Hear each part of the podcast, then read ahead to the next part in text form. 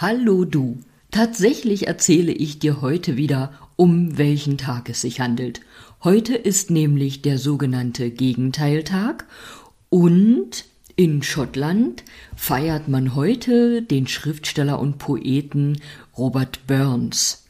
Der lebt schon eine ganze Weile nicht mehr auf unserer Welt, der ist bereits 1796 von der Welt gegangen und auch äh, in jungen Alter, jungem Alter, er ist nämlich 1759 geboren, nun kannst du dir das ausrechnen. Und zu seinem Ehren gibt es äh, das sogenannte Burns Supper, also ein Abendessen, zu dem es eine typische schottische Spezialität gibt, nämlich Haggis. Und Haggis, wenn ich das richtig ausspreche, wird zubereitet aus Schafsmagen, der wiederum gefüllt ist mit anderen Innereien und auch anderen Zutaten. Vielleicht hast du das ja schon mal gegessen oder möchtest das gern zubereiten. Mit Sicherheit findest du das Rezept im Internet. Ja, und warum erzähle ich von Robert Burns? Ich erzähle jetzt ein bisschen aus dem Nähkästchen. Vor vielen, vielen Jahren habe ich mit Studiosusreisen meine erste Reise nach England und Schottland gemacht. Und ich werde nie vergessen, an der Grenze zwischen England und Schottland habe ich meinen ersten Whisky getrunken. Seitdem trinke ich auch Whisky und mag Whisky. So etwas macht Reisen mit uns.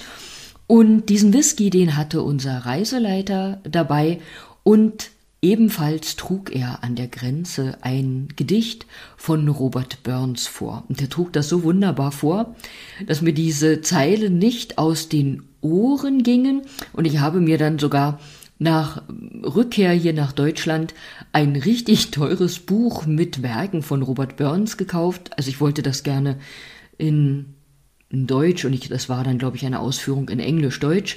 Ja, und oh, das war sowas Besonderes für mich. Und das Gedicht, was wir damals hörten, das hatte den Titel My Heart's in the Highlands. Vielleicht kennst du das. Ich habe auch kurz überlegt, ob wir das mal in Englisch äh, besprochen, gelernt haben. Ich weiß es nicht. Ich lese dir einfach ein paar Zeilen vor. My heart's in the highlands, my heart is not here. My heart's in the highlands, a chasing the deer. A chasing the wild deer and following the roe. My heart's in the highlands wherever I go. Farewell to the highlands, farewell to the north, the birthplace of Valor, the country of verse. Wherever I wander, wherever I rove, the hills of the highlands forever I love. In der Zeile davor heißt das nämlich I rove. Ach, egal. Äh, alle Englischprofis unter euch mögen jetzt meine Aussprache verzeihen. Ich habe das jetzt einfach in Erinnerung und zu Ehren von Robert Burns vorgetragen. So, und nun zum Gegenteiltag. Ja, bei Gegenteil, da war mein erster Gedanke Yin und Yang.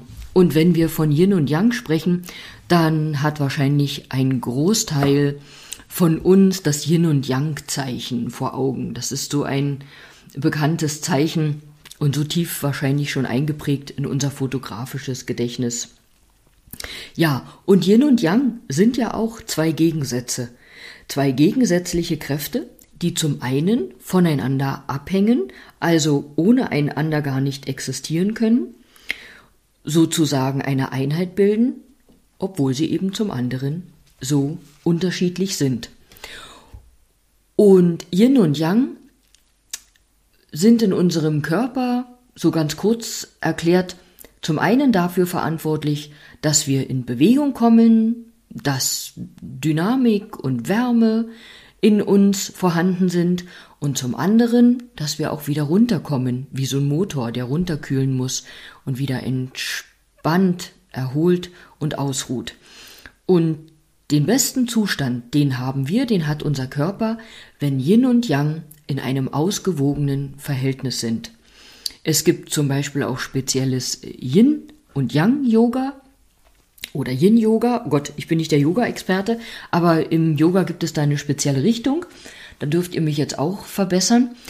Auch im Tai Chi achtet man darauf und gerade hier in unserer Region, in unserem Land, ähm, in der Kultur, wo so Leistungsdruck herrschen und wir in einer Leistungsgesellschaft leben, ist es umso wichtiger, daran zu denken, dass wir genauso viel dafür sorgen sollten, dass wir auch wieder entspannen, herunterfahren und herunterkühlen, wie wir eben auch Leistung bringen, aktiv sind, etwas schaffen. Und ich glaube, uns ist das ja nicht fremd und wir vergessen trotzdem oft genug für eine Balance zwischen Yin und Yang, zwischen Bewegung und Entspannung, zwischen Aktivität und Ruhe zu sorgen. Das war jetzt nochmal eine Erinnerung dazu an dich.